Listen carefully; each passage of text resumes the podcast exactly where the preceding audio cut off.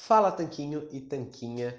A gente costuma trazer umas reflexões aqui. Nos últimos dias a gente está um pouquinho ausente nesses áudios porque estamos trabalhando em um monte de outras coisas, mas eu queria compartilhar com vocês é, esse estudo, né, esse ensaio feito por é, pesquisadores de filosofia.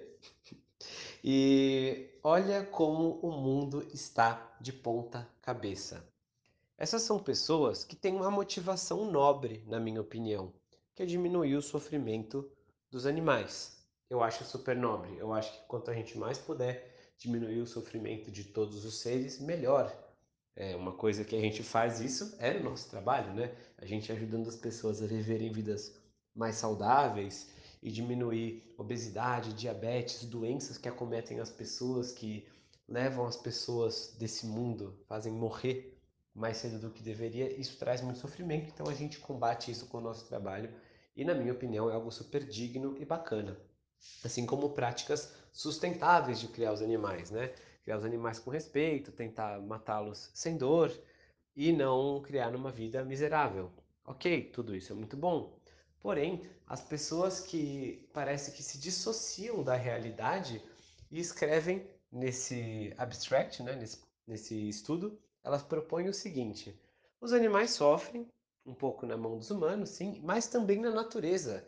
Então, o que a gente pode fazer? A gente pode matar todos os predadores que existem na natureza para eles não matarem os bichinhos com sofrimento. Olha isso, né?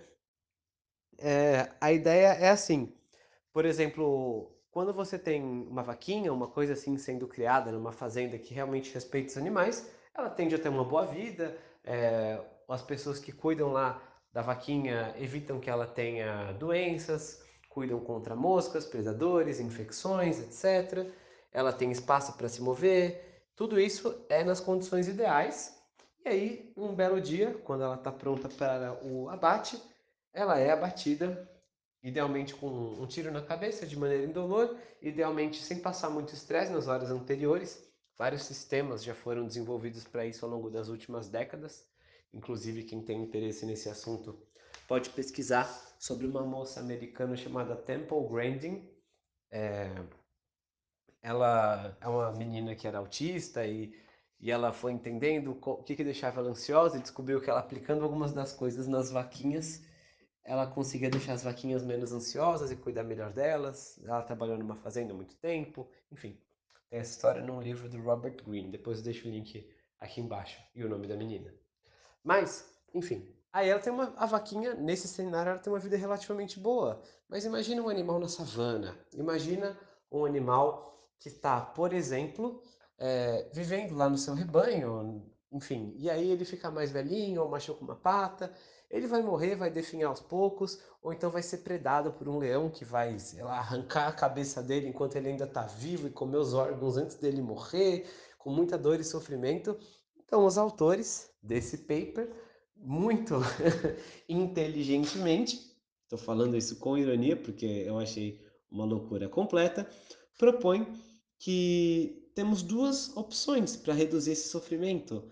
O primeiro é modificar geneticamente os predadores, tipo o leão, fazer alterações genéticas para que eles virem herbívoros ao longo das várias gerações.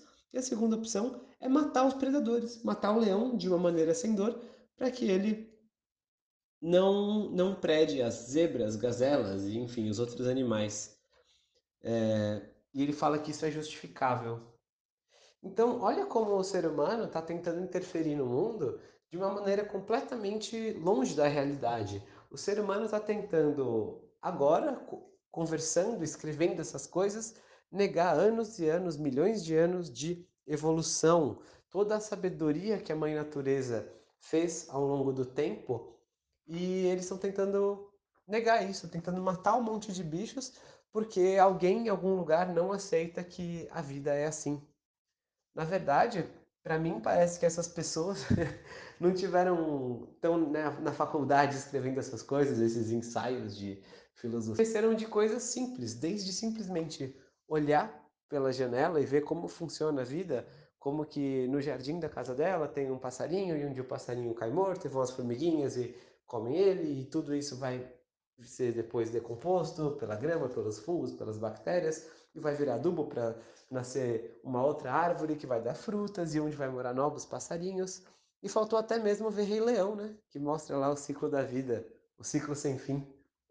Então, é um pouco triste pensar que esse tipo de pensamento está sendo espalhado cada vez mais e que quando a gente ignora o nosso passado, quando a gente ignora o nosso passado evolutivo e como que é o mundo no planeta Terra, como que a humanidade se moldou, as espécies se moldaram, como sempre foi essa relação entre várias espécies e mesmo dentro da própria espécie, a gente tende a ter conclusões ridículas, como vamos sair matando todos os predadores do mundo. É, esse assunto é um pouco complexo, né? Obviamente eu não vou explorar todas as possíveis nuances aqui, mas além do livro que eu mencionei, que conta um pouquinho da história da Temple Grandin e de algumas outras pessoas que fizeram coisas importantes na história do mundo, eu vou deixar outra sugestão de leitura. É um livro meio denso, é, meio técnico às vezes, então não é todo mundo que vai gostar, mas se você se interessa por biologia evolucionária, biologia evolutiva, você provavelmente vai aguentar passar pelos trechos mais densos para curtir muito o livro, que chama Red Queen, do biólogo evolucionista Matt Ridley, e ele fala um pouco sobre essa questão mesmo da procriação das espécies, da competição por recursos e de como é de verdade a vida no nosso planeta. E você percebe como a visão de um biólogo é bem, bem diferente da visão de esses filósofos que tentam filosofar e, e chegam a conclusões como essas. Enfim, foi uma. Esse é um estudo um pouco diferente daqueles que a gente costuma comentar aqui. Se você é novo aqui no canal, seja muito bem-vindo e bem-vinda. É, você pode rolar para cima aqui no Telegram, se você estiver ouvindo isso no Telegram, e ver outros áudios que mandamos. A gente já comentou estudos, estudos sobre jejum intermitente, sobre alimentação e muito mais. E esse aqui realmente foi algo que me chocou. E eu queria trazer essa reflexão para a gente lembrar de nunca, nunca, nunca negar a realidade, negar o jeito que as coisas são, tá bem? Quando a gente aceita como a realidade é, aí sim a gente começa a poder mudá-la, mas mudá-la do jeito correto e não buscando soluções malucas. É a mesma coisa com a alimentação. Quando a gente aceita que mudando a alimentação, tal, tal e tal coisa acontece, observa os efeitos no espelho, na balança, nos níveis de disposição, nos exames de sangue, a gente começa a poder mudar nossa alimentação de maneira saudável e correta, em vez de ficar imaginando e fazendo conta e imaginando mil mecanismos e pensando, ah, não posso fazer jejum que eu vou ficar com fome, eu vou desmaiar. E a pessoa nunca fez. Mas quando ela faz, ela vê que não é assim, ela pode ignorar essa crença. E mesmo caso, falar, ah, se eu não comer muitos carboidratos, não vou ter energia. Mas quando a pessoa começa a fazer uma dieta bem baixa em carboidratos, aí ela descobre que ela tem mais energia. Então, não ignore a realidade. Não tente filosofar demais e, e observar o mundo real de menos, tá bem? Essa foi a reflexão de hoje. Espero que você tenha gostado. E é isso aí, a gente vai se falando. Um forte abraço do Sr. Tanquinho.